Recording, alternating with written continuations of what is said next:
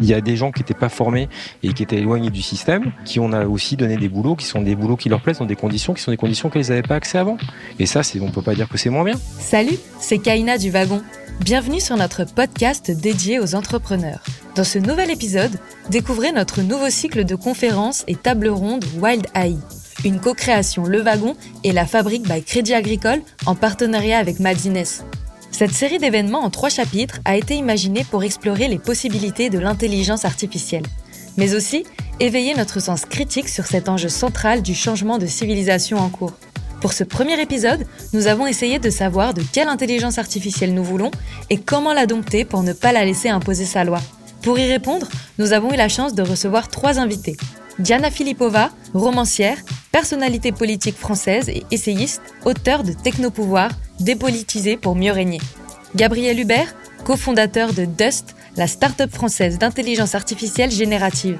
Et enfin, Stéphane Distinguin, entrepreneur français dans le domaine des industries numériques, créatives et culturelles, militant de la tech européenne et fondateur de Faber Novel. Ce débat est animé par Marc-Arthur Gauthet de la Fabrique by Crédit Agricole. Excellente écoute à tous! Alors, en 1942, Isaac Asimov énonce les trois lois de la robotique. Euh, je ne sais pas si vous avez lu Asimov, mais elles sont au fondement de son œuvre, qui est le cycle des robots. Et on suit le personnage de Suzanne Calvin, qui est robot psychologue. Alors pourquoi je vous parle de ça? Parce qu'elle a la particularité d'être née en 1982, même si c'est un personnage de fiction et que comme elle, mais bien réel cette fois, moi je suis né aussi dans les années 80, j'ai grandi avec K2000, avec Terminator, Goldorak, Gun, de Yukito Kishiro. Si vous avez jamais lu Gun, ça pose quelques questions assez complexes pour un enfant de 10 ans puisqu'on met des cerveaux sur le corps de robots et des robots dans des corps humains. Et euh, ce qui est intéressant autour de la mythologie robotique en fait de la fin du XXe siècle, c'est qu'on s'est beaucoup intéressé, on a tous beaucoup fantasmé sur le châssis mais assez rarement finalement sur le système d'exploitation. Et puis, patatras, en novembre dernier, ChatGPT a débarqué dans nos vies.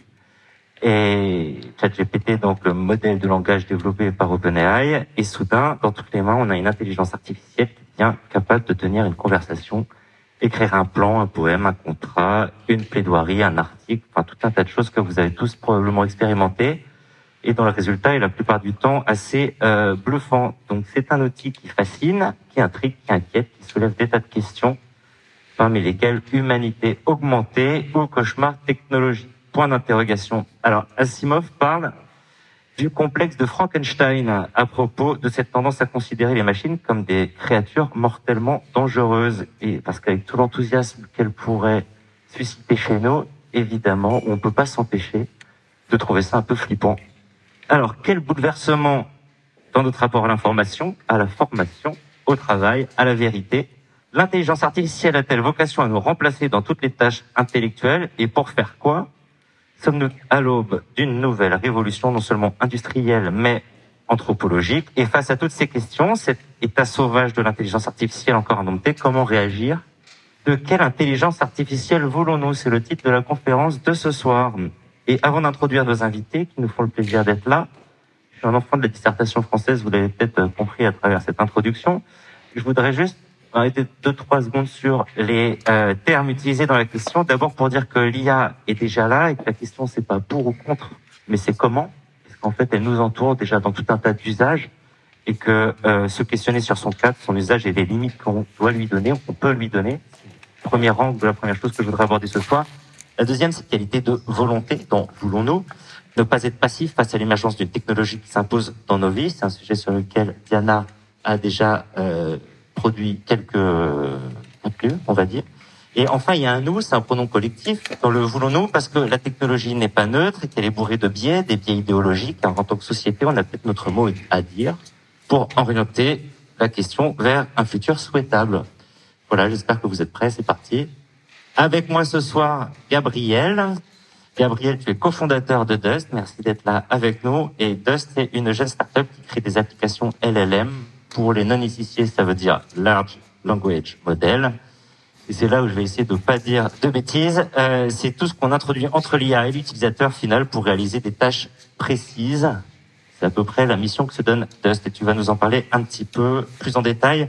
Je précise que ton associé, qui n'est pas là ce soir, a passé 3 ou 4 ans R&D chez OpenAI et que donc vous êtes l'un et l'autre probablement une des teams les plus, j'ai envie de dire, euh, compétentes sur le sujet en France et peut-être même dans le monde. J'en sais rien. Je voudrais pas juger ou comparer aux autres.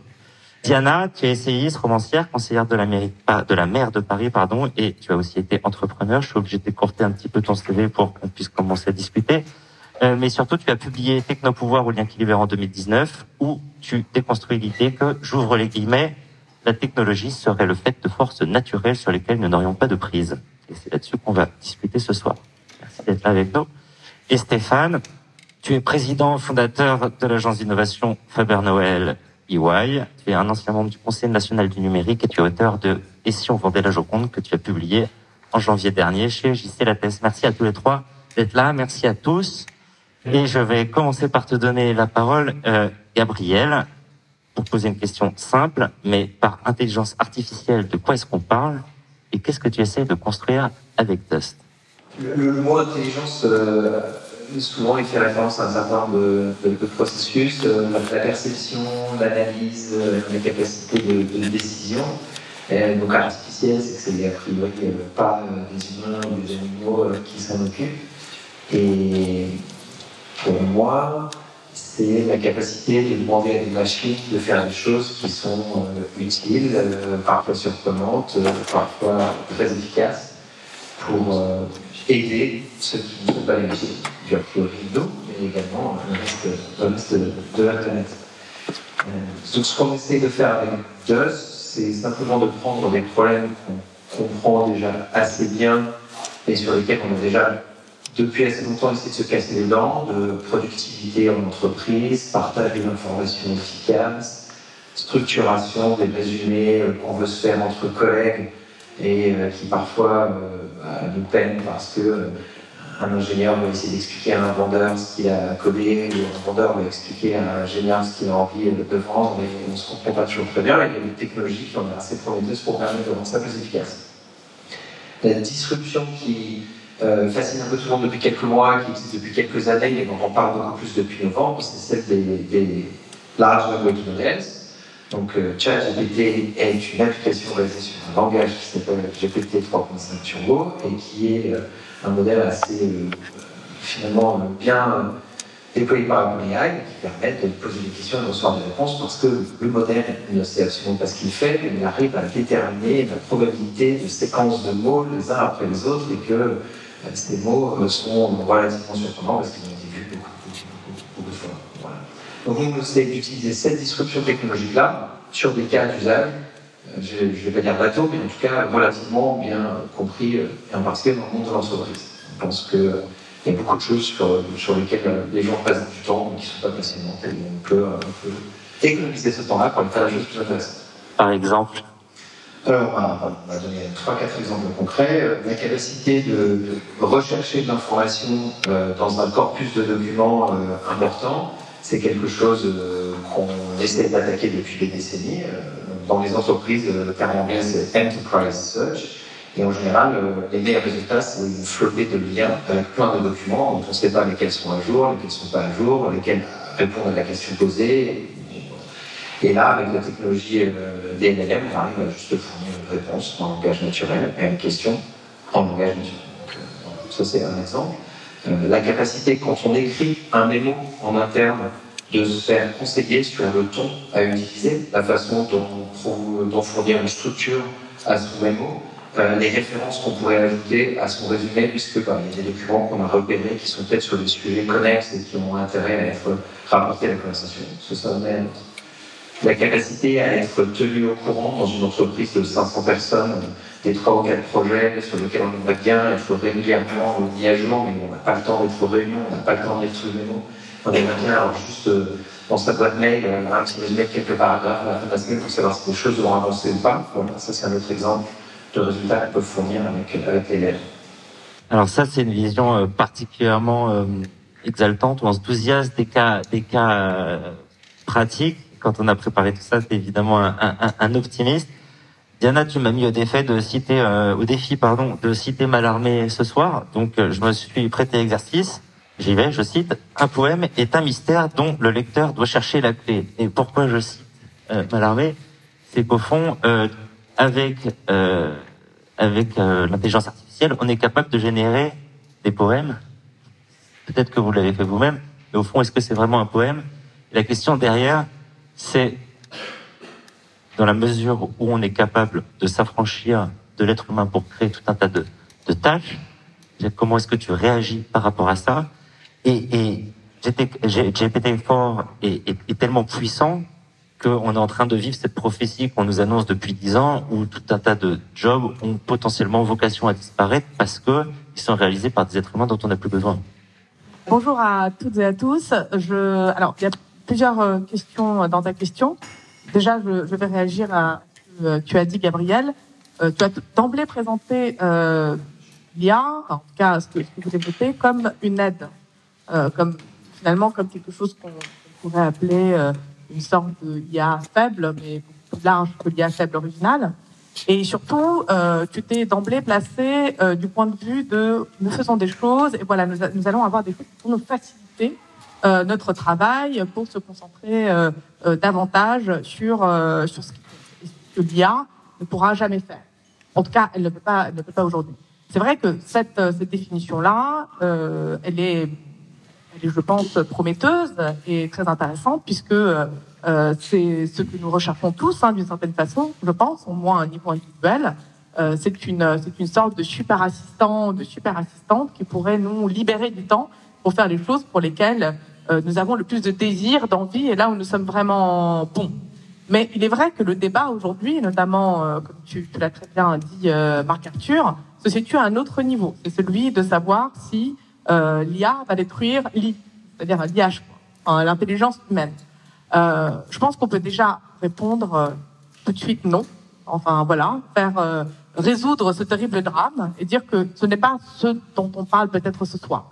C'est de comprendre comment elle va bouleverser l'organisation de notre travail, comment elle va transformer la société et qu'est-ce que nous pouvons faire pour que ce bouleversement ne soit pas, comme il l'a tant de fois été dans l'histoire des technologies, subi, euh, subi ou rattrapé a posteriori, plutôt que organisé, compris et finalement euh, produit par notre société humaine, donc en partie par euh, le politique.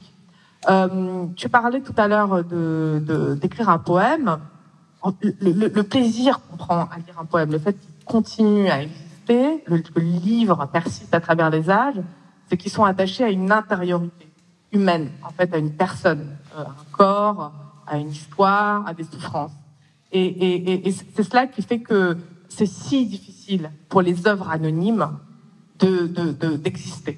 Les œuvres aujourd'hui que nous lisons et qui continuent à, être lues sont attachées à un auteur. Se représente etc. Donc, en fait, le, la question est celle de l'imitation.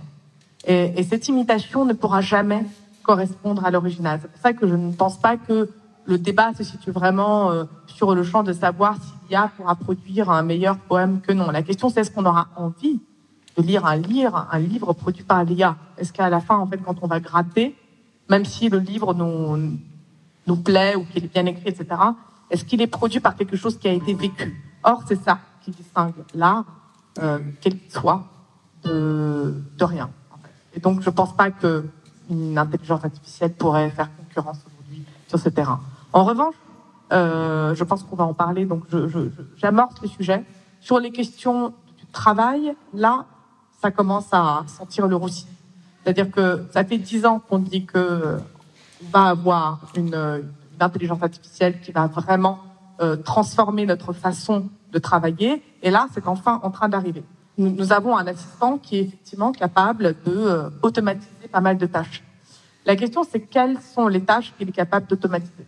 Euh, et lorsqu'on dit aujourd'hui, par exemple, que tous les tra enfin, le travail euh, intellectuel va être remplacé, c'est que ce travail intellectuel est remplaçable.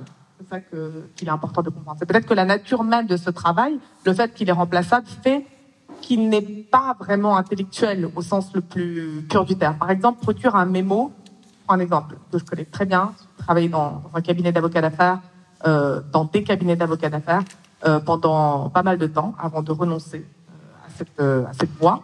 Euh, et ce que font typiquement les, les, collaborateurs de première année, les stagiaires, etc., euh, c'est de faire des mémos.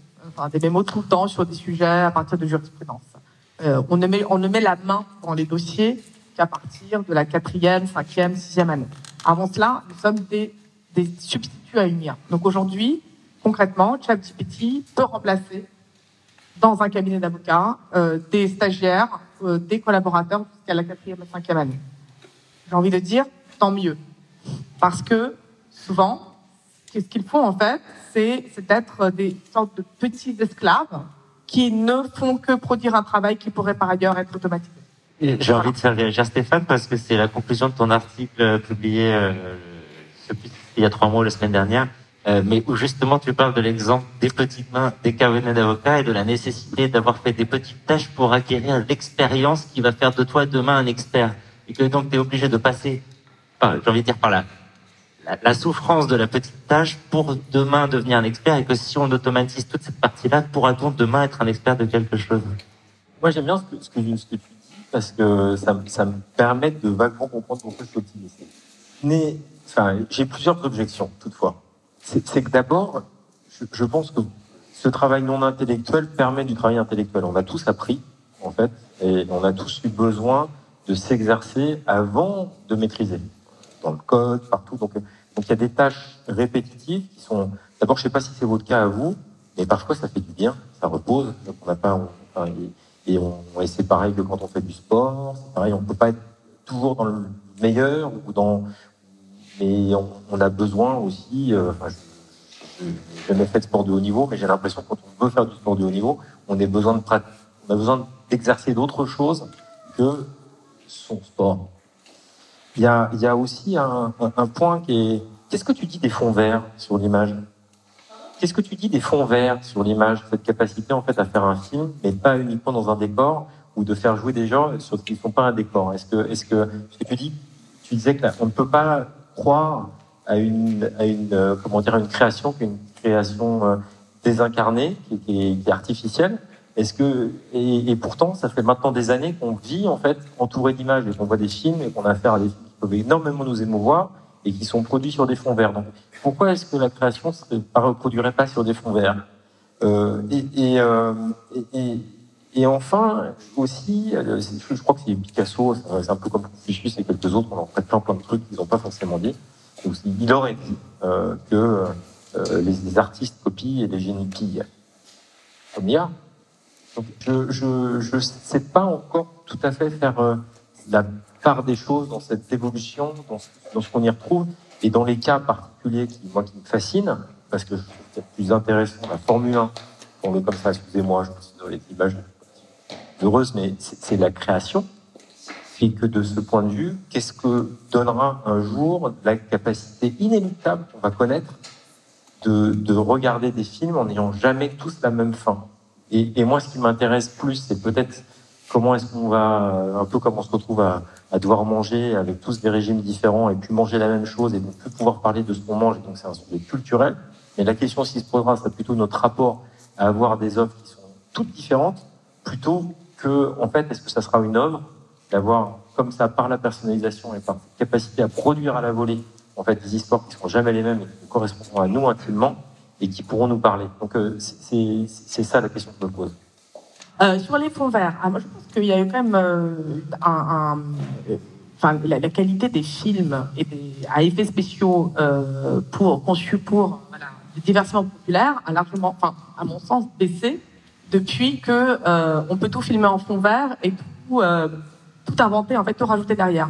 Non pas forcément sur le fait qu'on que, que c'est mal fait, etc., mais il y a deux raisons. Tout quand même qu'on sent qu'on sent. Il y a quelque chose qui est intuitif. C'est le corps qui sait que ce n'est pas vrai. Et moi, quand je regarde un film qui est entièrement fait d'effets spéciaux, je sais que c'est pas vrai et ça m'intéresse pas. Ça, c'est la première chose. Ça, c'est purement subjectif. Pas totalement parce que l'humain est capable de reconnaître des choses qu'un humain ne peut pas reconnaître, des modifications dans le visage, avant même en fait que l'émotion a commencé à être exprimée, euh, un corps humain peut le reconnaître en, en, en un, vraiment une un, en un temps très, très, très, très bref. Ensuite, du coup, tout le monde se dispense pour faire écrire des scénarios. On peut tout faire, mais plus personne n'écrit des scénarios. On dirait que c'est écrit par une IA. Enfin, il y, a, un enchaînement de trois dialogues, c'est absolument non crédible. Et c'est ça aujourd'hui le, le, le, divertissement populaire, le cinéma populaire, qui s'appuie uniquement sur les prouesses technologiques. Donc, je crois que il y a, il faut quand même que derrière les scénaristes fassent un travail. Il faut que les producteurs prennent au sérieux leur public, qu'ils ne les prennent pas pour des débiles, parce que c'est du public et que c'est du divertissement populaire. Ensuite, c'est très intéressant. Je pense que la capacité à communiquer et, à exercer, euh, avoir le vivre ensemble et d'exercer un jugement euh, dans l'espace politique, c'est celui de pouvoir avoir un référentiel commun. Un référentiel commun qui est une histoire commune, une langue commune, des références, etc. On le voit bien aujourd'hui euh, que c'est quand ce, référentiel commun se, fragmente ou se rompt, comme c'est le cas par exemple avec euh, les fake news, en fait chacun existe euh, dans un petit monde parallèle, eh bien, la communication devient impossible. C'est comme si en fait on parlait des langues qui ne sont, qui ne peuvent pas se traduire. Je suis absolument obsédée par cette question. Il faut, faut juste savoir parce que je, je, je, suis obsédée par cela, aussi parce que je suis née en Russie et je suis d'origine russe. Et c'est un pays où euh, on vit dans des mondes parallèles, dans des réalités parallèles depuis toujours, et on prend en fait euh, des décisions, euh, des décisions politiques, des décisions de faire la guerre, en fonction de ces mondes parallèles. Donc, ça peut quand même euh, avoir des, des, conséquences cataclysmiques euh, à, à, enfin, tu, dans, dans, un univers que de vivre dans des petites bulles et de pouvoir se dire que en fait cela correspond à ce qu'on a envie, à ce qu'on est. Concrètement, aujourd'hui, la vision, euh, pardon, je, je, glisse complètement sur la géopolitique, mais je pense que c'est important d'en parler parce que l'IA c'est aussi une affaire de géopolitique. Euh, la Russie aujourd'hui pense sincèrement que, enfin, partie voilà, qu'ils ont raison et que les Ukrainiens sont des nazis et qu'il faut les rééduquer. Et, et c'est une catastrophe absolue que jamais nous n'ayons eu de, référentiel commun avec eux, qu'ils s'en soient débarrassés, qu'ils l'aient mis à l'écart que nous ne puissions pas parler finalement le langage de la vérité. Je pense qu'à un niveau micro, euh, donc euh, très individuel, euh, même si ce c'est sans séquence, mais moi ça, ça m'horrifierait de ne pas pouvoir me dire on a vu la même fin du même film et, et finalement moi j'ai vu ce qui, ce qui me correspond et toi tu as vu ce qui te correspond et on pourrait pas dire ah non moi ça m'a heurté, moi j'ai été choquée, tu vois. C'est super d'être choqué, d'être surpris. Et ça, j'aimerais bien entendre Gabriel là-dessus, euh, parce que je parle trop. Euh, il y a, enfin, le chat GPT a été limité par rapport à Tay à l'époque, 2015, euh, qui était, qu'il était possible d'éduquer pour, euh, pour que, enfin, fournissait en data, en gros, pour qu'ils deviennent racistes, etc. Donc aujourd'hui, ChatGPT ne peut pas le faire, il est limité en fait dans les réactions qu'il peut donner. Euh, mais en même temps, euh, et ça je reprends complètement, je, je pompe ce qu'écrit euh, Chomsky sur le sujet, euh, du coup on ne peut pas être choqué, on ne peut pas être surpris, il ne peut pas être imprévisible. Or, la question de l'imprévisibilité, de la création de quelque chose qui n'existe pas, c'est aussi un caractère de l'intelligence humaine, euh, qui, et donc on pourrait espérer voir dans l'intelligence artificielle. Voilà. Pour aller un peu au-delà, euh, au fond, la question qui se pose derrière, à travers la question géopolitique que tu, poses, Diana, c'est euh, tous les modèles vertueux qu'on imagine à travers les liens ou leur pendant un petit peu euh, plus que c'est-à-dire qu'est-ce que la distorsion du réel de façon aussi massive ouvre et pour des acteurs comme toi qui sont au cœur de cet écosystème, comment tu fais ça Parce que il y a autant de cas d'application euh, intéressants et vertueux que de, que de choses qui sont potentiellement euh, choquantes ou inquiétantes. Bah pour moi, il y a deux sujets qu'il faut assez clairement séparer. Euh, vivre dans un monde parallèle, on y arrivait très bien dans les années 30, il n'y avait pas d'intelligence artificielle, ça s'appelle la propagande, c'est très bien documenté. Ça n'a, à mon avis, rien à voir avec la technologie qui permet de générer du contenu qui ressemble beaucoup à ce que des humains auraient généré. Donc pour moi, c'est, on peut parler de euh, voilà, la violence sur les réseaux sociaux et la capacité de vivre dans des mondes parallèles. Je pense que les armées de trolls de Poutine euh, ont, commencé le travail bien avant qu'elles soient automatisées. C'est pareil en Arabie Saoudite. Donc c'est le pouvoir politique utilise à des fins qui sont pas toujours bénéfiques les outils à sa disposition. Il n'a pas attendu l'intelligence artificielle ou ChatGPT pour pour le faire. Donc on peut parler d'effets d'échelle ou d'effets de coût en effet c'est peut-être mille fois moins cher aujourd'hui de créer une armée de trolls que ça ne l'était il y a cinq ans, et comment est-ce qu'on va s'en pro protéger ou s'en prémunir? Euh, donc voilà, donc pour moi, l'intelligence artificielle n'a pas accéléré le sujet de la propagande ou des fins politiques que les uns pouvaient avoir euh, à utiliser des, outils à leur disposition. Euh, je, crois que sur le, la, capacité à, avoir tout de suite euh, le côté risqué ou, euh, alarmiste ou peut-être euh, abyssal de l'intelligence artificielle, c'est la tentation qu'on a tous d'anthropomorphiser les outils qui sont devant nous, de leur prêter des intentions qui sont fondamentalement des intentions humaines et d'essayer de lire des messages secrets dans des choses qui sont finalement assez bien expliquées par des probabilités. Donc, est-ce que c'est la machine ou est-ce que c'est nous qui avons tort quand on essaye de, lire entre les lignes de quelque chose? Qui, n'a rien à dire entre les lignes, en fait, qui ne dit que ce qui a écrit. Euh, ChatGPT fait beaucoup réagir depuis six mois parce que c'est un chatbot et que donc, du coup, euh, des millions de personnes ont pu faire l'expérience de poser des questions et d'avoir des réponses. L'intelligence artificielle, les mêmes outils, les mêmes procédés régissent euh, le fait que votre transaction est considéré comme de la fraude ou comme légitime, le fait que vous avez réussi à acheter un billet de train depuis un ordinateur qui était euh, le premier ou celui de votre maman sans que vous ayez été bloqué, c'est la même technologie, c'est juste qu'on l'utilise dans un contexte où tout d'un coup on s'attend, on a envie que derrière le rideau il y ait euh, une bête ou un, homme ou une femme qui nous disent en fait voilà. Et pour moi l'anthropomorphisme c'est un peu là-dessus qu'on devrait passer du temps. Est-ce que les intelligences artificielles en forme de chatbot font plus peur. Pourquoi? Est-ce que c'est parce que euh, on n'aime pas euh, être menacé par des choses qui nous ressemblent ou qui communiquent un peu comme nous? Euh, Mais quand on revient à bon bah en fait c'est des outils de plus en plus puissants.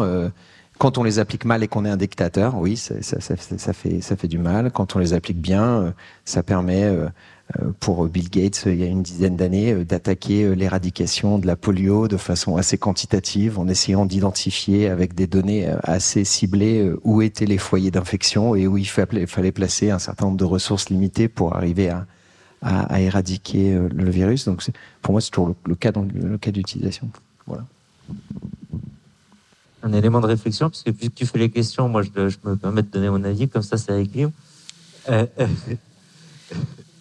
est-ce qu'il n'y a pas un biais, c'est qu'on utilise le mot intelligence en anglais et en français de la même manière alors qu'il ne veut pas dire la même chose Et qu'au fond, euh, en, anglais, le mot intelligence, c'est la capacité à traiter de la donnée, on parle d'intelligence économique, alors qu'en français, c'est une notion philosophique puissante. C'est Descartes, c'est je pense, donc je suis, je suis un être doué de, raison. Et donc on attribue la raison dans l'expression intelligence artificielle à quelque chose qui est juste du traitement de données. J'ai l'impression d'entendre mon grand-père qui disait. Je remercie. C'est, Qui, non mais qui disait dans ingénieur il y a génie, dans engineer il y a engine, et euh, vraiment le pragmatisme américain, etc. Oui, euh, enfin l'intelligence, c'est euh, la capacité à comprimer un monde compliqué et à donner du signal qu'on met ensuite en action ou pas. Je pense qu'on n'a pas besoin d'aller jusqu'à Descartes pour être d'accord entre les anglophones et les francophones que c'est l'idée que d'un monde complexe, on fait on tire des traits, quoi. Voilà. Stéphane, je suis très content de t'avoir parmi nous parce que, on va le dire de façon avec beaucoup de sympathie, mais tu es un tout petit peu plus âgé que, que, nous trois. Et donc, ça fait quand même plus de 20 ans que tu es au cœur de l'écosystème, de la tech, de l'innovation. Tu as vu la crise de 2001, tu as vu l'arrivée du e-commerce, de l'iPhone, du JavaScript.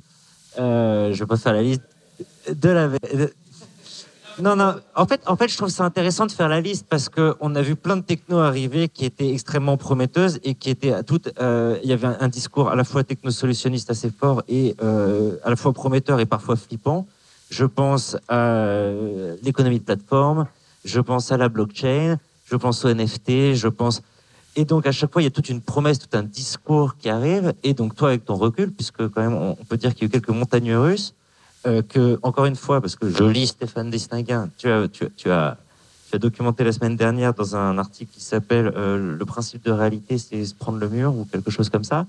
Euh, comment tu regardes l'émergence de cette ou ces nouvelles technologies au regard de 20 ans au cœur d'un écosystème qui ne fait qu'évoluer? Est-ce que c'est finalement si nouveau, si violent? Est-ce que c'est vraiment un tsunami ou est-ce qu'on est dans l'économie de la nouveauté et pas de la disruption, selon toi alors, euh, d'abord, la, citation, elle est, elle, est, pas de moi. Euh, c'est euh, Lacan, euh, psychanalyste, qui dit le réel, c'est quand on se cogne. Donc, Euh, alors ça, ça, me permet de te dire quelque chose aussi. Si on se parle ce soir d'intelligence artificielle, c'est parce que on sait, ça, ça, ça, fait ça fait des mois qu'on se prend des torgnoles. Ça fait euh, euh, ça fait des mois que euh, la enfin que toute, toute cette litanie là que tu as faite, la blockchain, euh, le métavers, euh, le, le, les, Gafa qui sont tout qui sont pour la première fois. Ça fait moi si tu poses la question depuis que j'ai commencé ma carrière, j'ai commencé ma carrière à peu près en même temps que Google. Avec Google, euh, c'est la première fois que je les vois pas faire de la confusion et de la croissance. C'est la première fois que je les vois dire il faut virer du monde. On n'a jamais vu ça. Donc euh, on est dans un moment aussi où cette espèce de sac et de ressac fait que on a tous besoin de raconter quelque chose d'un peu nouveau et que paradoxalement c'est aussi ça qui est, plus fin c'est qu'intelligence artificielle et euh, Gabriel est bien plus compétent que moi pour en parler mais c'est qu'on donne le même nom de choses à des choses différentes d'un point de vue technologique, l'intelligence artificielle d'avant est pas celle du machine learning d'aujourd'hui. Et c'est la grosse différence, c'est la capacité de calcul. Euh, ces modèles. Moi, je, je, je trouve qu'il y a quelque chose de, de, fascinant. Je vous dis justement, enfin, il y a un monsieur que j'aime beaucoup et j'ai rencontré, c'est marrant de tous se retrouver ce soir. Je vois Emeril et, et que j'ai beaucoup fréquenté. Justement, tu faisais référence, j'avais oublié ce truc-là, mais au Conseil national numérique je préfère maintenant parler de la grande école du numérique euh, qui s'occupe de projets comme euh, comme le wagon et euh, et, et, plein d'autres choses. Mais le Conseil national numérique, j'y étais avec un monsieur qui s'appelle Serge Abitboul, qui est un éminent professeur à l'école normale supérieure et chercheur à l'INRIA, justement en intelligence artificielle et, et, et qui raconte une histoire. J'ai réussi à pousser un, un, podcast qu'on soutient avec Fabien Novel, que je vous recommande vraiment, parce que j'ai bossé des années des années pour qu'il existe.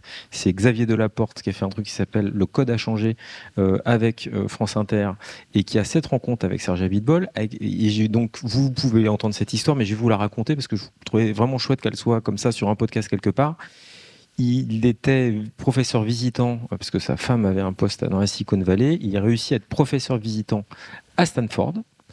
Et il se trouve à enseigner au PhD euh, de l'époque et dans les PhD qu'il y a Sergey Brin et Larry Page qui arrive euh, et si vous connaissez un peu le modèle des PhD qui a beaucoup inspiré, Google d'ailleurs de, Stanford, c'est que euh, la première année de votre PhD, on vous laisse un petit peu euh, comme ça en liberté à bosser sur vos projets, les fameux 20% qui existent plus, plus trop maintenant, mais qui était cette idée de on laisse des gens brillants pouvoir réfléchir à des projets, proposer des projets de façon à pouvoir les creuser. Ça donnait l'idée de plein de startups.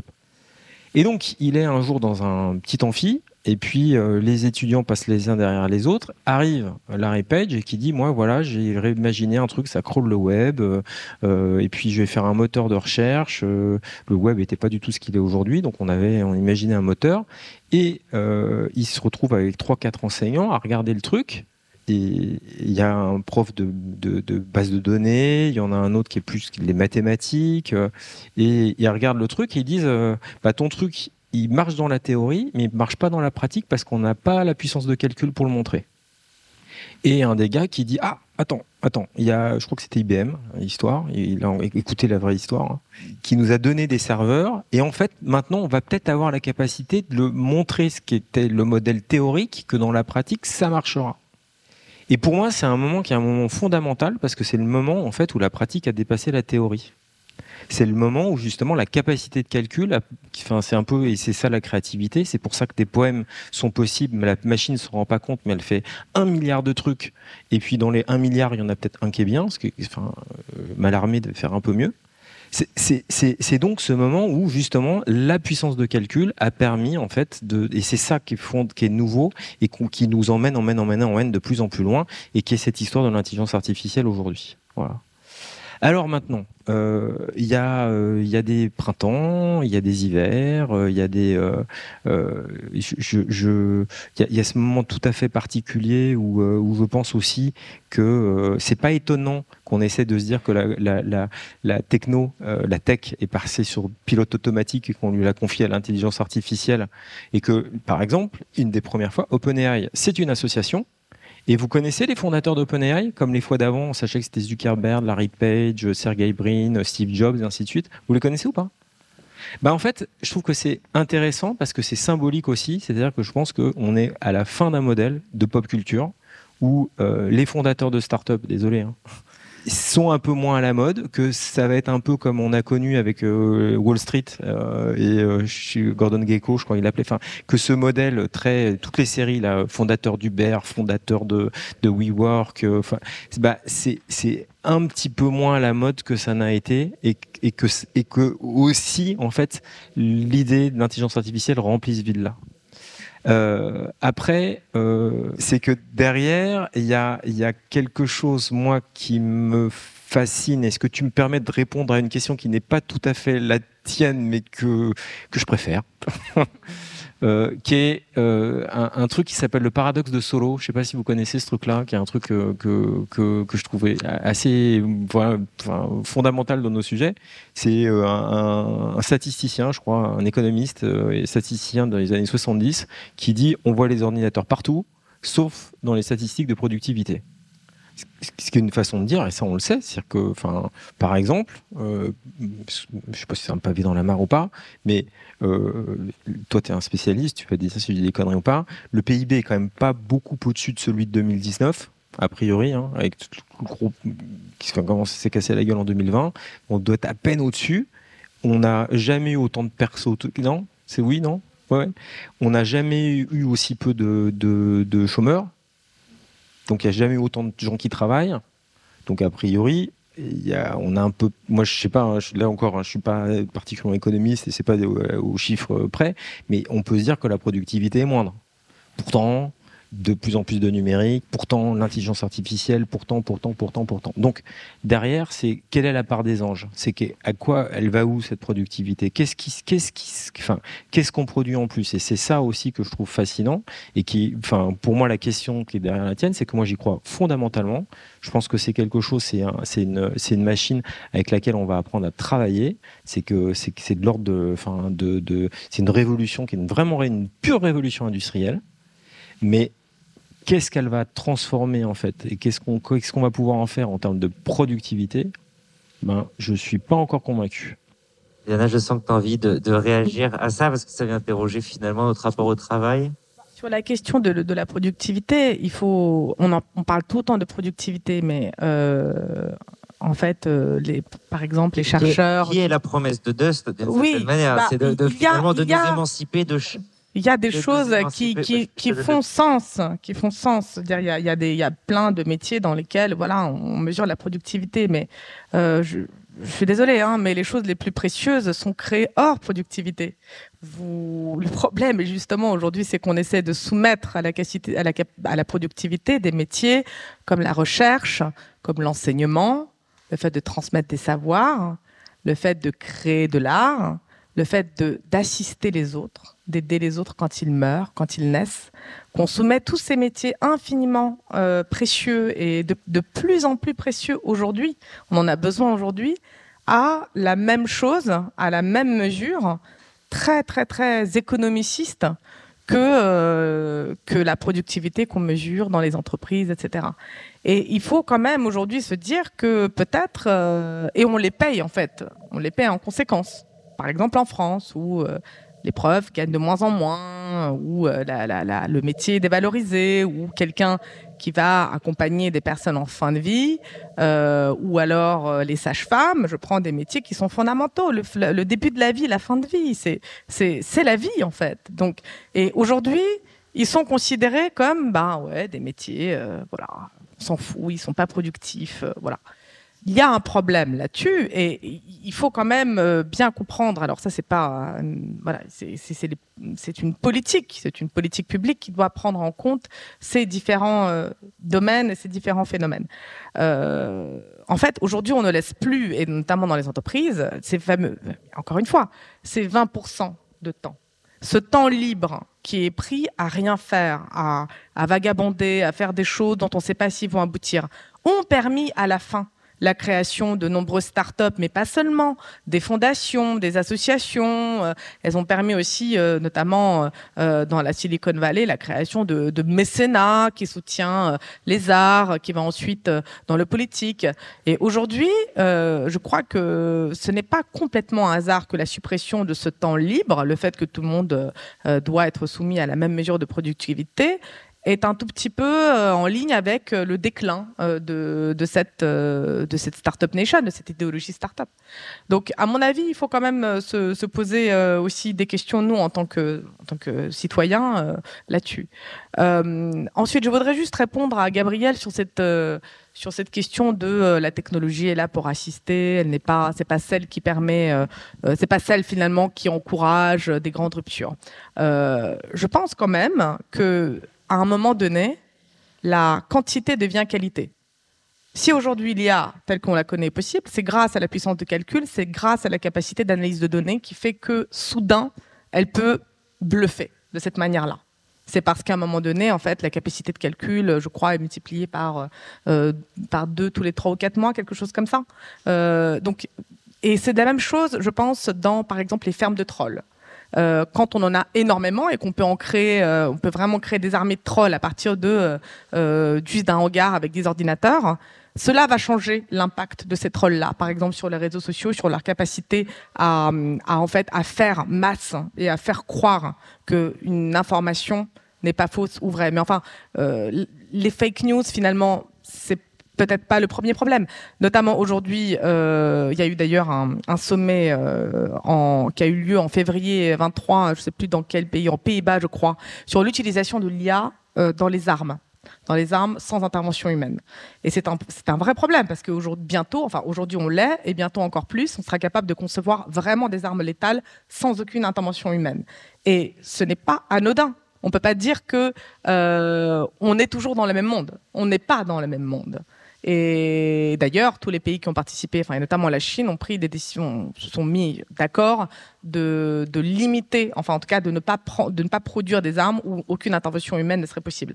Donc je crois quand même qu'on est aujourd'hui euh, face à des, questions euh, euh, tout à fait fondamentales. Et oui, il y a tout un champ de l'économie où l'IA est extrêmement utile et précieux et il va nous faciliter la vie. Je pense quand même que le fait d'avoir un assistant pour chacun en, mode vraiment B2C où tu vas lui poser une question, il te répond, c'est quelque chose qui change euh, notre manière à tous déjà de, la pratiquer et de la concevoir, même si peut-être qu'il n'y a pas eu de rupture technologique majeure par rapport au passé, ça c'est certain. Mais il y a aussi d'autres euh, ruptures qui vont arriver et, et, sur lesquelles les conséquences peuvent être euh, bien plus importantes que simplement remplacer le stagiaire de première année, pour finir voilà, sur une nature humoristique. Gabriel, tu voulais réagir sur le côté, euh, en fait, c'est quand même l'histoire de la technologie, c'est nous émanciper de tâches, euh, enfin depuis, désolé de revenir toujours à Descartes ou à, ton grand-père, mais enfin depuis la première révolution industrielle, toute innovation a été vouée à augmenter notre moyen de production et à nous émanciper de tâches qui étaient un petit peu, euh, un petit peu pénibles. Enfin, c'est la promesse de la technologie depuis 300 ans à peu près. Donc au fond, rien de nouveau sous le soleil de, ce côté-là. En revanche, je disais que tu avais quand même un certain nombre de de, chiffres, d'indicateurs à, à, à, donner qui allaient dans le, le euh, qui allaient dans ce sens-là, enfin, qui prouvaient que non, mais c'est, enfin, il y a beaucoup moins de sténodactylo aujourd'hui dans le monde et euh, je sais pas qui s'en plaint. Il y en a qui pensaient sans doute que c'était très artistique et que ça avait beaucoup de sens de passer du temps à retaper euh, les mémos de, son patron. Euh, puis il y en a d'autres qui s'en lamentent moins, quoi. Je vois. Et on a un regard romantique sur certains aspects de création qui sont en effet éminemment humains et que je pense que l'intelligence artificielle remet pas encore fondamentalement en cause. Et puis il y a plein de tâches que tout le monde a envie de, de refourguer à son voisin. Et si on parlait euh, d'automatisation de la collecte des déchets, je ne sais pas s'il y aurait beaucoup de gens dans la salle qui seraient fondamentalement contre aujourd'hui. Enfin, il y a un certain nombre de sujets où euh, l'automatisation, que ce soit par la robotique ou par des décisions et l'aide à la décision automatique, euh, accélère les choses, même dans le monde de la santé où euh, la capacité euh, pour certains hôpitaux à faire du triage à grande échelle, bah, elle est assistée par de l'intelligence artificielle. encore une fois, donc la techno très récente, hein, on parle d'une technologie en particulier, les transformers, hein, qui datent d'il y a 5-6 ans. Hein, le papier fondamental de Google, Attention is all you need, c'est 2017, c'est quand même assez récent. Euh, ça permet de générer du texte de façon surprenante. Voilà. Et ça, c'est une petite branche. C'est pas celle qui va faire des armes sans intervention humaine. Euh, ça, c'est d'autres branches. Et, euh, et, on a encore plein de questions sur l'efficacité que ça va apporter, où on verra la productivité dans les stats. Je pense qu'on peut le prendre le côté d'un point de vue très micro. Si jamais vous avez déjà fait un copier-coller et que vous vous êtes battu contre un ordinateur pour savoir où était l'option pour copier avec le bon format par rapport à ce que vous vouliez coller, ben vous avez un exemple de choses où la machine peut-être demain arrivera à faire ça à votre place et à se dire tiens je pense que tu voulais pas copier le format, tu voulais vraiment juste copier le contenu. Bon, ben voilà, ça c'est un petit exemple micro où on est content que les machines aillent plus vite et pas moins vite. On est chez Anna Arendt, c'est finalement quand la technologie devient aliénante et on hop, tu la bascule vers euh, Ouais, mais j'ai mais j'ai pas encore trouvé d'exemple. De, enfin, le spectre de, de, des armes euh, qui, qui grâce à l'intelligence artificielle. Je pense que c'est il y a deux mots qui, que, tu as utilisés, Diana, déclin. Moi, j'ai pas de stats de déclin de la startup nation. Je pense qu'il faut faire attention aux mots qu'on emploie. On, parle d'une part grandissante du PIB. On est dans un pays qui a pas beaucoup de ressources fossiles, qui a quand même une population vieillissante et qui a devant soi le choix de faire soit des gains énormes de productivité pour qu'on reste relativement aisé, soit le, là pour le coup le, pari d'un déclin qui est assez dangereux. Donc, le déclin, je sais pas où, il est. Il y, a, il y a des licenciements des crises, mais je pense que déclin systémique euh, de, des professions euh, technologiques, euh, je j'y crois pas. Enfin, je, je, pense que le fait qu'il y ait des ajustements à l'embauche ou par des débauches d'entreprises qui ont cru énormément, y compris pendant la période très accélérée de la pandémie. Enfin, c'est pas parce que Peloton euh, a beaucoup grandi et ensuite beaucoup licencié qu'il faut parler du déclin du secteur technologique. Je pense que, je, enfin, il faut s'accrocher euh, euh, sur des, chiffres précis. Si on mesure en pourcentage du PIB, il y a une plus grande part du PIB français ou du PIB américain qui est créé par des nouvelles technologies qu'il y a 30 ou 40 ans. On a quand même la chance et le luxe, euh, pour une fois, d'avoir de pas avoir un consensus mou dans une table ronde. euh, et pour ça, je vous remercie. Euh, Stéphane, tu voulais réagir? Après, je voudrais te donner la parole, Gabriel, avant d'aller sur un sujet un peu plus politique, sur, sur la suite, en fait, aussi. De... Mais je t'en prie, euh, Stéphane. Moi, j'aime bien le consensus. Hein. Je, donc, euh, donc, je vais essayer de vous mettre d'accord. Non, mais parce que je ne sais pas si c'est un sujet de secteur. Je pense que c'est aussi une question de catégorie d'entreprise et de taille d'entreprise. C'est-à-dire que, que euh, et, et, et si, tu me permets, néanmoins, Gabriel, c'est c'est tu vois par exemple, euh, il y a une part plus plus importante du PIB de la France qui est en tech, certes. Enfin, on va pas nier non plus que le plus important du PIB de la tech aujourd'hui et depuis le Covid, c'est le luxe que ce soit dans le CAC 40, que ce soit en PIB, donc euh, qui sont pas tout à fait, enfin, qui, peut-être ce qu'il y a de plus éloigné de la tech en termes de, de, production, de symboles, ainsi de suite. Donc, je, mais c'est une excellente nouvelle que la French Tech existe, euh, qu'elle prospère, qu'il y ait des entrepreneurs. C'est que je pense que ça c'est tout à fait nouveau. C'est-à-dire que euh, pour le coup, je sais pas ce qu'on disait ton grand-père, mais euh, entrepreneur était un mot français comme euh, George Bush nous l'a rappelé. Et c'est vrai qu'on avait quand même. Moi, j'ai commencé ma carrière puisque tu rappelais mon âge tout à l'heure. C'était. Moi, je suis fils d'enseignant. Mes parents, ils étaient, enfin, ils étaient pas super à l'aise. Et je voyais dans les, et, ça, a évolué. Sur les 20 dernières années, c'est devenu, même si je trouve que la figure de l'entrepreneur est, est, un peu, d'un point de vue symbole, a évolué. N'empêche que c'est tout à fait reconnu, tout à fait valorisé. Quand vous allez voir euh, vos familles, euh, vos parents, vos grands-parents, euh, je sais pas, ils vous disent, bah, j'ai envie de monter une boîte, c'est, pas tes, tes zinzins ou c'est parce que t'as, pas été pris chez L'Oréal. Ça, c'est vrai. Et, et, et, tant mieux. Et c'est super. Et puis, c'est qu'aussi l'entrepreneuriat, il, arrive dans des secteurs qui sont pas que la tech. Et que, et moi, c'est aussi ce que j'adore de la tech et qu'on a peut-être pas, dont on n'a pas beaucoup parlé parce que, enfin, parce que parlait d'énormément de choses. C'est la notion de droit. C'est que, c'est que l'open source, euh, les Creative Commons, euh, les, enfin, que, que, qu'il y a des modèles qui sont inventés dans la tech, les méthodes de travail, le télétravail, enfin, tous ces sujets qui, où, où, la tech éclaire et on peut rentrer dans le débat qui est de dire c'est tout noir ou c'est tout blanc. Quand je vous ai parlé de consensus, c'est que moi je répète que les Creative Commons, que l'open source sont des éléments qui viennent, que Wikipédia est un, est un modèle qui est un modèle alternatif qu'on peut pas être autre chose qu'heureux de pouvoir euh, de pouvoir utiliser Wikipédia aujourd'hui. Donc euh, euh ce, bouquin sur le capitalisme de, de, de surveillance qui est un, bouquin important énonce plein de vérités et je trouve trace des, combats à mener. Mais évidemment, et c'est ce pour ça que moi je retrouve Gabriel. Il faut pas non plus jeter le bébé avec l'eau du bain. Est-ce que c'est le grand soir? Est-ce que maintenant tu as vu des trucs, ça vient, ça s'en va, ainsi de suite Oui, mais et, que tant mieux si on a des débats comme ça parce que enfin, il faut qu'on réussisse tous à, à, à, à, se faire des convictions, euh, à, à pas se faire manger la laine sur le dos, parce qu'il y en a qui nous mangent la laine sur le dos. Je suis d'accord avec vous. Euh, que on on s'est dit pendant longtemps que c'était les GAFA, les grands méchants. Maintenant, ils font peut-être un tout petit peu moins peur. Et puis parce que aussi, c'est bien de temps en temps de, de, de, de regarder ce qui va pas chez nous. Et on, avait une conversation avant que vous arriviez avec quelques-uns sur des trucs qu'on déconnait aussi dans l'écosystème en France, dans la French Tech. Tout n'était pas parfait. Mais euh, j'insiste, il y a des choses qui sont des choses fondamentales et qui vont vers le bien. Le, télétravail, le remote, enfin tout ce qui est, toutes ces choses-là, c'est des méthodes qui viennent de, de, enfin le wagon le wagon, la grande école du numérique. Je veux dire que, enfin, il y a des gens qui n'étaient pas formés et qui étaient, euh, enfin, qui, qui, qui, qui, étaient éloignés du système et qu'on a, qui on a aussi donné des boulots qui sont des boulots qui leur plaisent dans des conditions qui sont des conditions qu'ils n'avaient pas accès avant. Et ça, c'est, on peut pas dire que c'est moins bien. Euh, c'est que j'ai lu un truc qui m'a, qui m'a, que j'ai, j'ai adoré aujourd'hui, c'est le, le, la Chine et où j'ai entendu dire, donc oui, ça, euh, la Chine, où, où, par rapport, pour reprendre un peu ton, ton, ton exemple, et peut-être aussi sur revenir sur la géopolitique, qui, expliquait que la Chine était pas si bonne que ça sur ce qui est en train de se passer euh, avec euh, ChatGPT, où justement on s'attendait, ça fait quand même un moment qu'on dit ils sont tellement forts, ils maîtrisent toutes les technologies, ils vont, euh, l'espace, euh, ils sont sur toutes les technos, ils sont au moins au niveau parfois devant, et que là, ils l'ont pas.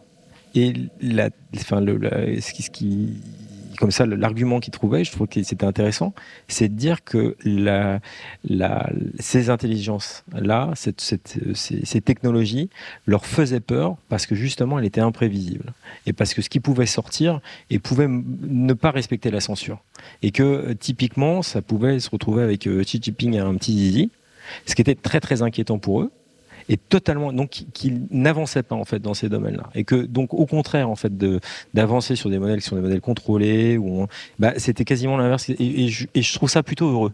Tu me donnes, tu me donnes l'occasion de faire une transition sur justement c'est quoi la, la, suite? Parce que euh, j'écoutais euh, Yann Lequin euh, récemment donc qui est le, le superstar de l'IA chez, chez Meta.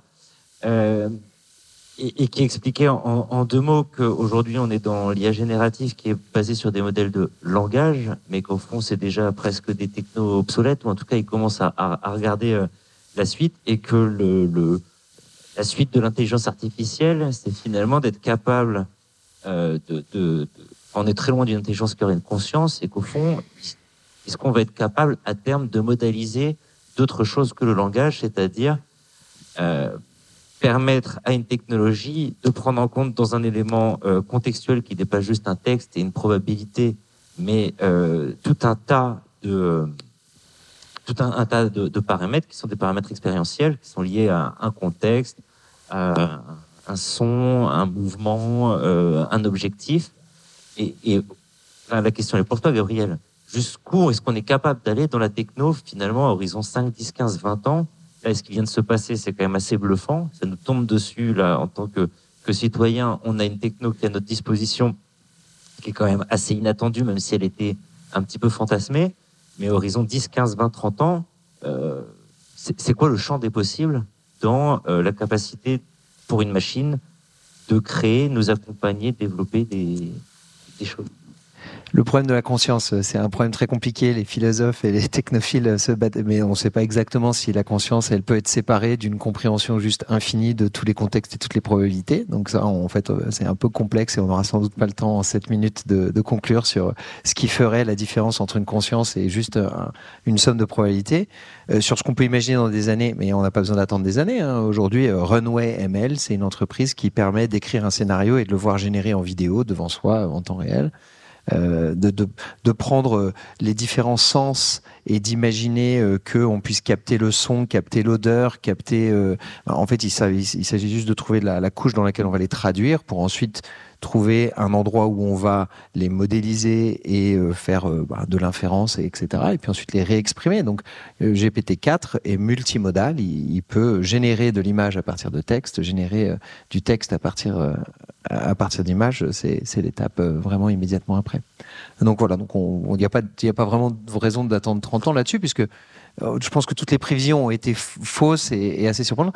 Une question fondamentale à laquelle je pense qu'on a, euh, les, chercheurs, Yann Lequin, c'est le premier, enfin, il est plutôt optimiste sur le sujet, mais il y en a qui sont plutôt pessimistes. Est-ce que cette technologie, donc les LLM, les transformers, c'est la voie vers une intelligence artificielle générale ou est-ce que c'est un joli cul-de-sac dans lequel on va arriver dans quelques années ou dans quelques mois avec un plateau? On sait tous que le modèle et la théorie des LLM, c'est que plus le modèle est gros et meilleur il est. Euh, à un moment, il va falloir euh, discuter en nombre de centrales euh, nucléaires pour savoir si le modèle peut être plus gros. Donc il y a vraiment une question, on n'en a pas beaucoup parlé, mais la question de la consommation d'énergie de ces modèles qui est peut-être parfois pas justifiée, surtout pour des cas d'utilisation très simples.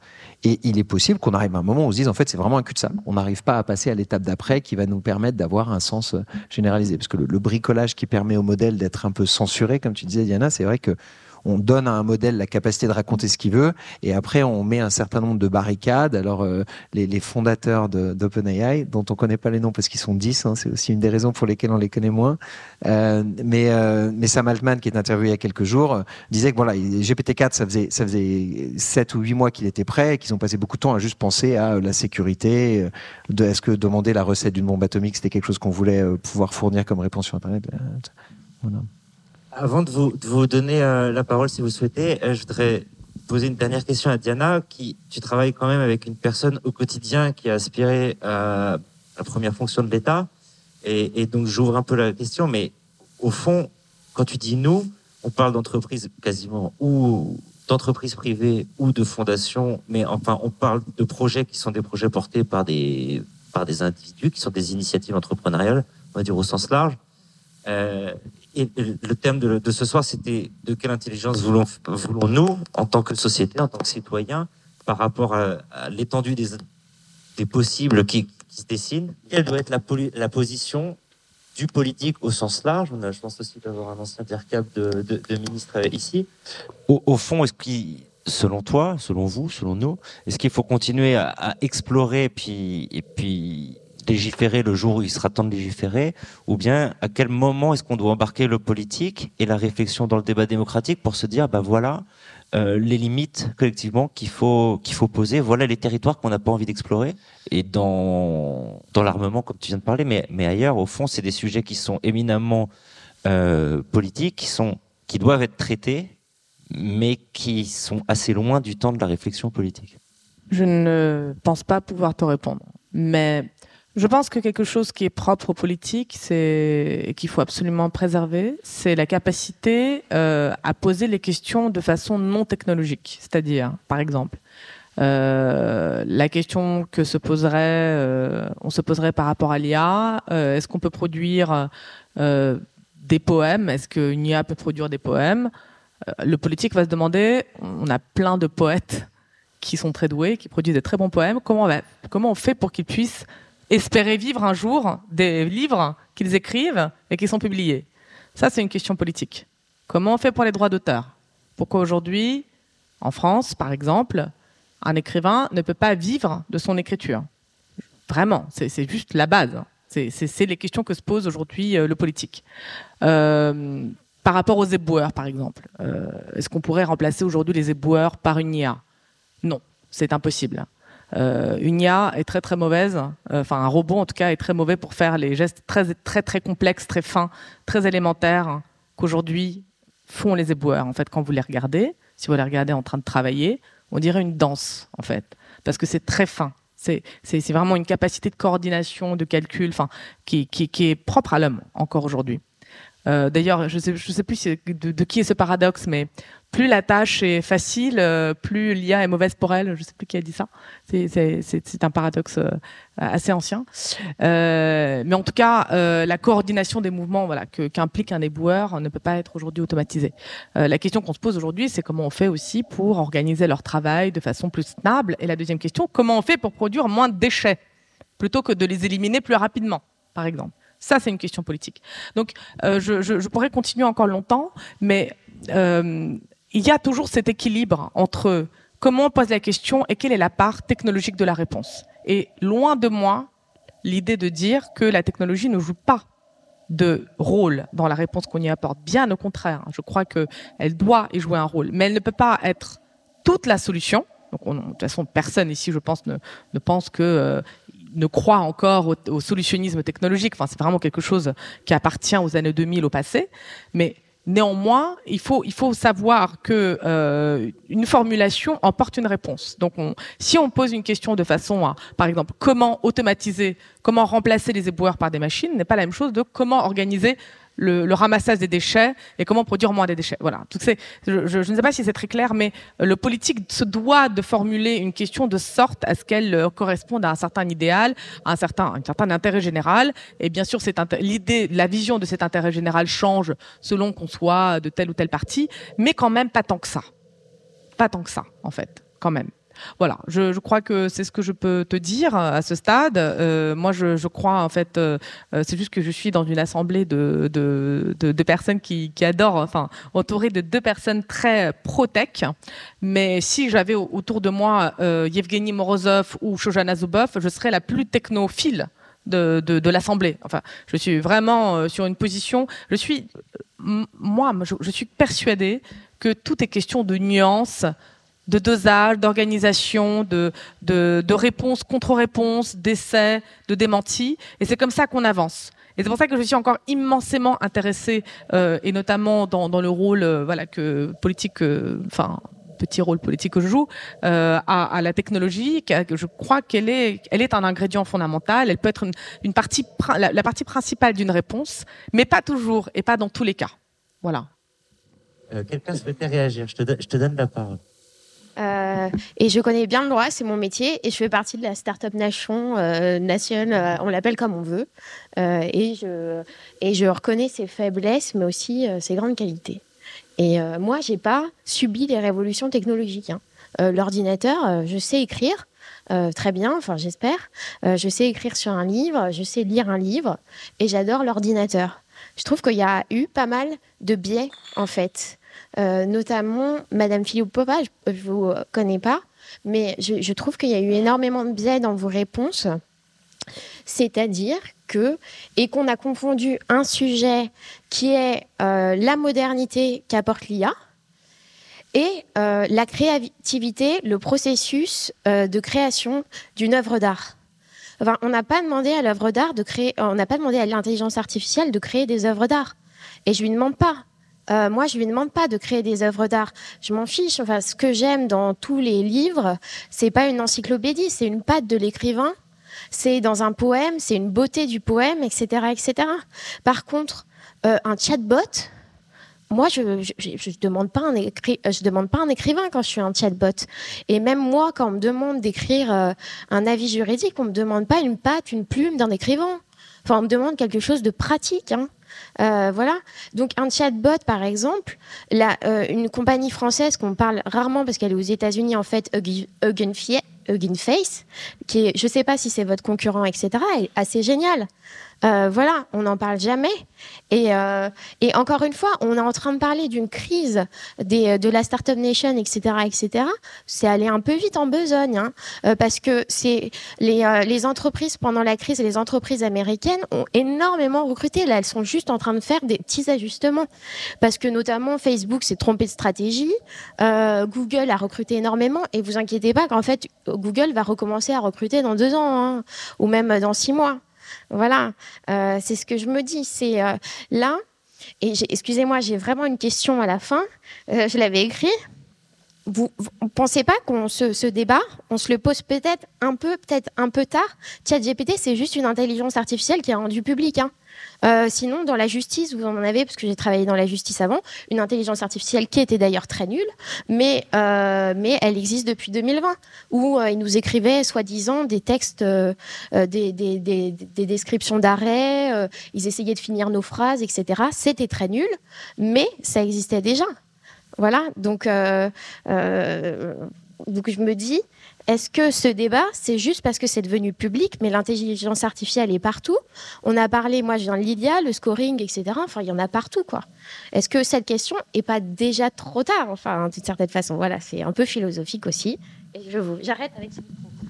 Moi, je, euh, je vais laisser Diana répondre parce que je pense que la question était aussi euh, posée directement, mais sur, sur le, le fait de, que l'intelligence artificielle est déjà là, je suis assez d'accord. Euh, sur le fait qu'elle a créé beaucoup de dégâts et qu'il ne faut pas minimiser ces dégâts, je suis totalement d'accord. Il y a un, livre de Virginia Eubanks qui s'appelle, le titre en, français je l'ai pas, mais en anglais c'est Automating Inequality et qui a montré le, la profondeur des biais que l'intelligence artificielle avait permis euh, euh, parfois de bah, d'amplifier dans des décisions politico-judiciaires en particulier ou sur des décisions euh, d'attribution de crédits, de prêts ou de conditions de logement à des familles qui étaient dans une situation précaire le livre est très convaincant. Ce dont on se rend compte, c'est qu'en général, quand la donnée à la base est mauvaise, on ne peut pas demander à un modèle de trouver des bons résultats quand la donnée en entrée est mauvaise. L'expression en anglais, c'est garbage in, garbage out. Euh, voilà, et ça, c'est vrai qu'on a beaucoup d'exemples de mauvaise utilisation d'intelligence artificielle, de processus automatisés qui, permettent. Euh, donc là, moi, je, vous rejoins entièrement. Et sur la question de savoir s'il est trop tard, non. Et c'est pour ça, en fait, que pour revenir à la question initiale, moi, ce que j'allais proposer. Euh, fondamentalement de deux choses l'une. Soit l'intelligence artificielle, c'est un peu comme l'électricité ou le métro. Euh, voilà, aujourd'hui, on a du mal à défendre le niveau de vie des aiguiseurs de couteaux. C'est terrible, c'est vraiment très triste, mais on n'a plus besoin d'aiguiseurs de couteaux. Voilà, ça fait à peu près 100 ans. Et on n'a plus besoin de ferronnerie comme on en avait besoin il y a 100 ans aussi, parce qu'on a moins de chevaux. Et c'est aussi terrible c'est très triste. Et c'est une partie de ce que le progrès apporte comme changement et bouleversement. Donc, euh, euh il y a certaines vidéos de DARPA que j'enverrai à Madame à Diana sur l'élégance et la danse de certains robots humanoïdes qui est assez impressionnante, avec des gestes euh, qui sont peut-être pas encore ceux éboueurs, mais qui sont quand même assez bluffants. Mais euh, on, y arrivera. Enfin, c'est pas une question de est-ce qu'on va y arriver ou pas. Euh, fondamentalement, est-ce que ça va être une autre révolution technologique qui apporte un, nouveau règne de certaines technologies? Avant l'électricité, c'était très compliqué de faire marcher son ampoule la nuit. Après l'électricité, c'est très facile. Ou est-ce qu'elle est fondamentalement différente cette révolution parce que on verra peut-être se développer une intelligence surhumaine, et là on parle du bouquin de Bostrom et de superintelligence, qui pourrait elle-même avoir ses désirs, ses besoins, ses objectifs, et qui décide que les humains sont un petit peu un, problème et, euh, euh, même un concurrent dans l'obtention de ses objectifs. C'est là qu'elle a sa valeur, la question, parce que si c'est vraiment le risque auquel on est, on est confronté, la, métaphore de la fin du livre de Bostrom, c'est la métaphore des moineaux qui décident de, d'essayer d'élever un, euh, une chouette euh, en se disant ce serait quand même super, euh, si on trouve un œuf de bébé chouette, on pourrait vachement mieux se protéger si la chouette nous aidait à se protéger. Il y a un moineau qui dit attendez les gars, la chouette c'est quand même un, oiseau qui mange les moineaux, est-ce qu'on n'est pas sûr que ça va pas nous, causer des enduits la métaphore n'est pas finie dans, le livre. Voilà. Mais euh, moi, je pense que la question a toute sa valeur parce qu'on n'est pas encore à ce point-là, qu'on peut encore éteindre les ordinateurs d'OpenAI ou de toutes les entreprises qui créent des modèles de plus en plus intéressants et intelligents, qu'on n'est pas sûr que ce sera toujours le cas, même si très probablement ça sera très longtemps le cas et que donc elle a fondamentalement sa valeur quand même la question. Il n'est pas trop tard pour refuser une intelligence surhumaine. Alors, euh, je ne sais plus quelle exactement quelle était la question. Je ne pense pas qu'il est trop tard. Il n'est jamais trop tard de, se poser des questions et de douter. Euh, je ne sais pas trop ce que je peux vous répondre. Ouais, vas-y. Désolé, j'ai animé. Pourtant, j'ai encore une question pour Diana. Mais tu as écrit un bouquin fondamentalement technocritique il y a 4 ans. Euh, la technocritique, elle, est là depuis depuis que la technologie existe. Euh, et paradoxalement, on a quand même l'impression que les choses continuent à avancer comme si, quels que soient les garde-fous qu'on souhaite mettre, quelles que soient les réactions, on a l'impression que malgré tout, il y a cette force qui, qui, avance. Et il n'est pas trop tard pour éteindre la machine, mais en fait, c'est un peu comme si t'auras beau vouloir éteindre la machine, la machine elle restera allumée quelque part parce qu'il y a des intérêts euh, qui nous dépassent et qui continuent. C'est pas une force de la nature, mais c'est. Et donc, est-ce que la posture technocritique est vaine ou au fond, euh, ça, vaut le coup de se poser la question est-ce qu'il est trop tard pour se poser la question? Alors, le problème de la technocritique, c'est qu'elle a souvent été euh, formulée euh, dans, un langage particulièrement abscon et dans des textes très compliqués. malheureusement, qui est vraiment très limité à un cercle étroit de personnes qui, s'y intéressaient. Par exemple, les livres de Jacques Ellul, qui sont absolument essentiels, et même, même Bernard Stiegler, ce n'est pas euh, facile à lire. Ensuite, bien sûr, elle n'a probablement pas produit de, euh, de courant populaire généralisé. C'est-à-dire qu'il y a eu, euh, quand, il y a eu vraiment un rejet des technologies, euh, comme c'était le cas des ludites ou des courants de vraiment de, rejet, quoi, de d'hostilité. Ils étaient fondés par par l'usage ou par quelque chose qui vraiment venait du quotidien plutôt que de la grande pensée structurée.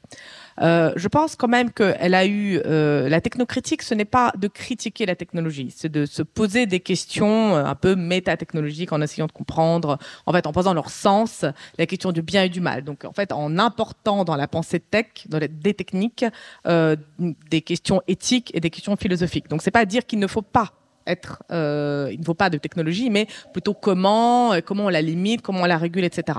Et donc la technocritique a souffert du fait que beaucoup de technocritiques, en fait, étaient technophobes, étaient plutôt, en tout cas, on en venait à la fin à la conclusion qu'il fallait éteindre l'ordinateur mais littéralement, euh, littéralement les éteindre pour tout le monde et sacrifier à la limite tout ce que nous, avons aujourd'hui euh, en termes de niveau de vie, d'économie, parce que à la fin, en fait, on courait à notre perte. Et je crois qu'il est très fondamental pour les technocritiques de demain de comprendre que ce n'est pas entendable que les, en fait, les gens, cette technocritique-là ne peut pas être efficace, c'est-à-dire qu'elle ne peut pas produire ses effets. Je pense néanmoins que euh, si nous avons aujourd'hui toute une génération euh, de, d'entrepreneurs euh, en fait et de personnes qui travaillent dans les entreprises, on est voilà dans le wagon, enfin la salle on est on est pleine, j'en ai est un à ma droite. C'est, c'est, des personnes qui sont qui, réfléchissent en fait et qui connaissent cette technocritique-là. Euh, la preuve, ce, livre de Virginia Eubanks euh, est extrêmement euh, peu connu en fait. voilà, il n'a même pas été traduit en français quand même, ce qu'elle explique également, c'est que euh, les décideurs qui ont délégué euh, aux, entreprises euh, d'automatisation des services publics savaient très bien ce qu'ils faisaient. C'est juste que c'était une façon de réduire le coût du service public sans prendre de décision politique. C'est exactement ce que je disais il y a dix minutes. C'est que on peut poser une question dont la réponse serait technologique et en fait se débarrasser de la responsabilité. Ce n'est pas, ce n'est pas ce que veulent aujourd'hui les politiques, les technocritiques, ce n'est pas ce que veulent non plus, à mon avis, les entrepreneurs, euh, les ingénieurs, les scientifiques qui travaillent sur ces technologies-là. Donc, je pense que l'espoir, il est là en fait, et les choses ont plutôt progressé dans les dernières années, et elles peuvent encore progresser dans l'avenir. Donc, euh, moi j'ai écrit ce livre euh, qui, peut paraître. Euh, alors c'est un livre d'abord de politique. Hein. C'est bien sûr c'est un livre de technocritique, mais où j'analyse comment le politique lui récupère parfois les technologies pour en faire ses petites affaires, etc. Comme ce que fait Virginia Eubanks. Donc c'est pas du tout un brûlot anti-technologique. Euh, mais en revanche, je pense qu'on gagnerait tous euh, à plus systématiser ce questionnement-là à l'intérieur euh, des entreprises, des start-up, des, des grandes organisations euh, et même dans, le débat public, ce que nous faisons aujourd'hui, euh, pour mieux comprendre le sens de là où nous allons et ce que nous pouvons tous collectivement y faire. Je ne pense pas que nous soyons fondamentalement complètement impuissants et je pense qu'il y a d'autres solutions que d'appuyer sur off. Merci. Et en fait, j'ai lu un article dans le New York Times qui parle de la labellisation de données. Et je voulais savoir, en fait, nous savons tous que pour créer une intelligence artificielle, on doit l'entraîner. Et je voulais savoir s'il était vrai qu'aujourd'hui, des êtres humains passent euh, entre 8 et 10 heures par jour à regarder des vidéos ultra violentes ou quelque chose comme ça, pour finalement obtenir une intelligence artificielle fiable et pertinente. Est-ce exact? Les deux parties de la phrase sont intéressantes et pas nécessairement à prendre ensemble. Aujourd'hui, il y a beaucoup d'êtres humains qui passent 8 à 10 heures par jour à regarder des vidéos d'une extrême violence y compris pour modérer les sites sur lesquels ces vidéos sont publiées.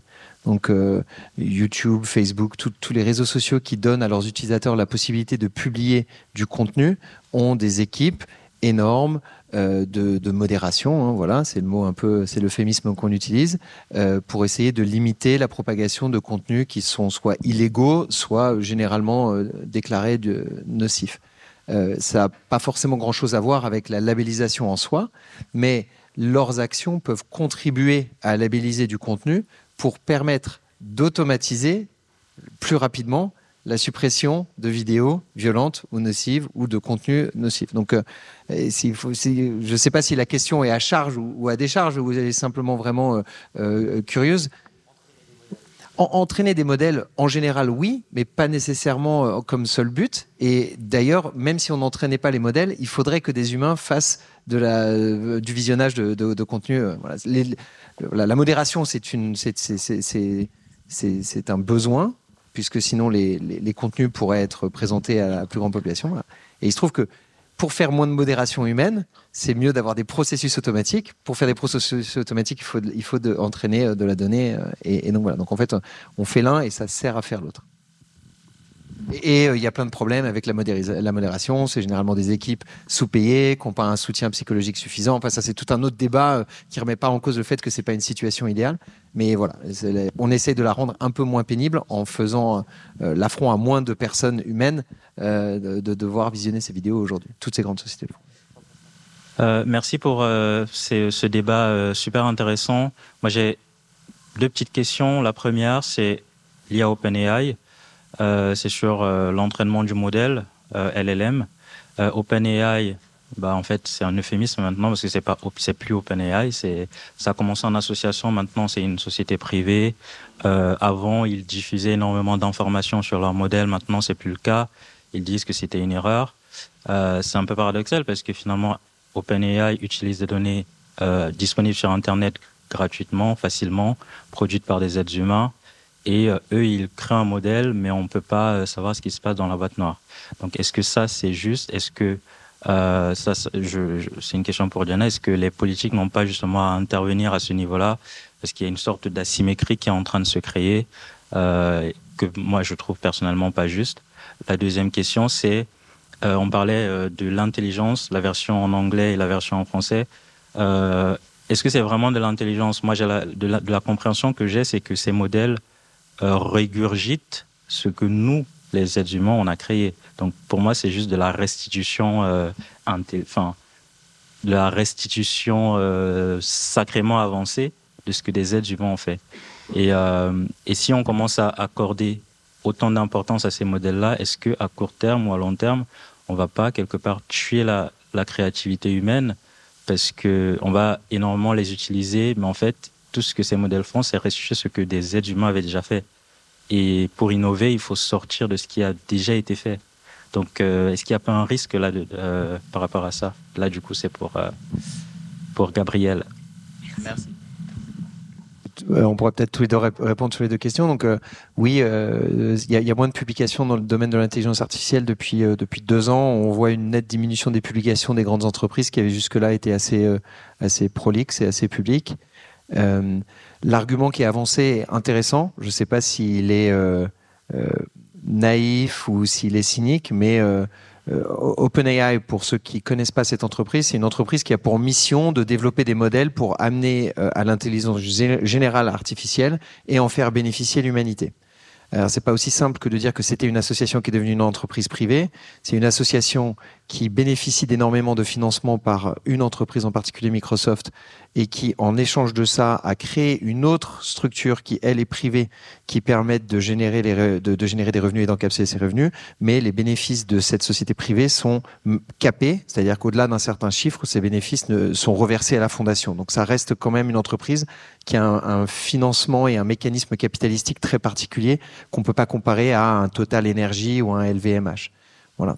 Euh, sur le, le sujet de la créativité et de, de ce que, euh, enfin, juste avant de revenir là-dessus, donc oui, en effet, Open- OpenAI euh, a regardé tout Internet et euh, a créé un modèle intelligent, comme des sociétés de pêche prennent dans l'océan des poissons qui n'appartenaient à personne et les vendent ensuite sur le marché. Donc, on peut avoir un débat extrêmement intéressant et riche sur ce qu'on a le droit de faire ou de pas faire avec le bien public commun et ce qu'on a fait dans, le- dans, le, dans le cadre de, de la loi ou pas. La question qui serait à poser, c'est est-ce qu'ils ont utilisé des données qu'ils n'avaient pas le droit d'utiliser à des fins d'entraînement du modèle voilà. Et ça, je pense que ça serait la question, la question à poser. Et enfin, sur la question de la créativité, moi, je suis entièrement d'accord. hein. C'est compliqué de savoir euh, où commence la, répétition et où, euh, enfin, où s'arrête la répétition et où commence l'intelligence dans nos sociétés. hein. Je pense que jusqu'à un certain âge, on est en répétition mimétique, sociale. Euh, on n'a pas nécessairement beaucoup de créativité quand on apprend ses premiers mots ou à marcher ou à faire du vélo. Et pourtant, on a des étincelles de génie qui sortent parfois une fois par génération dans des familles euh, de nulle part, euh, de- en, Inde, en Afrique, euh, en Europe ou en Amérique du Sud, des personnes qui de rien arrivent à avoir une pensée originale. Donc ça, c'est finalement magique. Est-ce que c'est remis en cause par le fait que beaucoup de contenus deviennent euh, le fruit de machines? Je sais pas, puisque finalement, en fait, on a toujours eu ces étincelles, même quand le contenu était relativement pauvre. Donc euh, voilà, ça c'est pour moi une question encore ouverte. Sur le rôle du politique, c'est ça dans, dans, dans le je, ne sais pas. Je, je, ne sais pas. Je, enfin, je suis partagée. Mes idées sur ce question-là, euh, normalement, me pousseraient à dire qu'il faut, faut intervenir, mais en fait, euh, l'expérience montre que vaut mieux ne pas intervenir. Donc euh, là, je suis vraiment dans, un, dans une espèce de, de dissonance cognitive entre la pratique et la théorie. Euh, non, je, pense que de toute façon, euh, le, enfin, le, politi- le politique ne peut pas suivre euh, y a- et qu'il faut se limiter à des, choses importantes. C'est-à-dire ne enfin, pas faire de, micro-interventions, euh, notamment dans les innovations technologiques qui avancent aussi rapidement. Euh, il faut déjà les comprendre. Il faut, comprendre ce qui se passe, hein, euh, ce, qui, prend également du temps et, euh, avoir euh, intervenir vraiment. Enfin, euh, je parle un peu dans le vide, mais dans, des cas où euh, il y a vraiment un risque majeur pour euh, le vivre ensemble, pour l'organisation de notre société, etc., plutôt que de faire de- des micro-interventions et de rater les, moments où, par exemple, une numérisation totale du service public. Euh, le, truc se fait naturellement. Euh, euh, 10-15% des bénéficiaires sont, sont issus, euh, comme c'est le cas, euh, parce qu'il a complètement raté les risques de, de biais de traitement des données, etc. Ça, pour moi, c'est ces risques majeurs-là, en fait. C'est de faire en sorte que des personnes qui sont euh, inclus, euh, qui sont des bénéficiaires euh, de services publics et qui sont inclus dans les services publics aujourd'hui en soient d'un coup exclus. C'est-à-dire que les inégalités euh, d'accès euh, se multiplient. Euh, je pense que c'est vraiment là-dessus qu'il faut, qu'il faut se concentrer et pas trop sur des questions euh, qui, concernent euh, vraiment des innovations euh, de cette nature-là.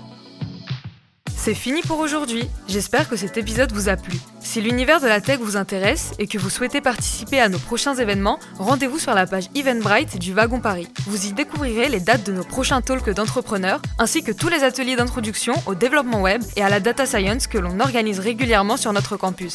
À très bientôt!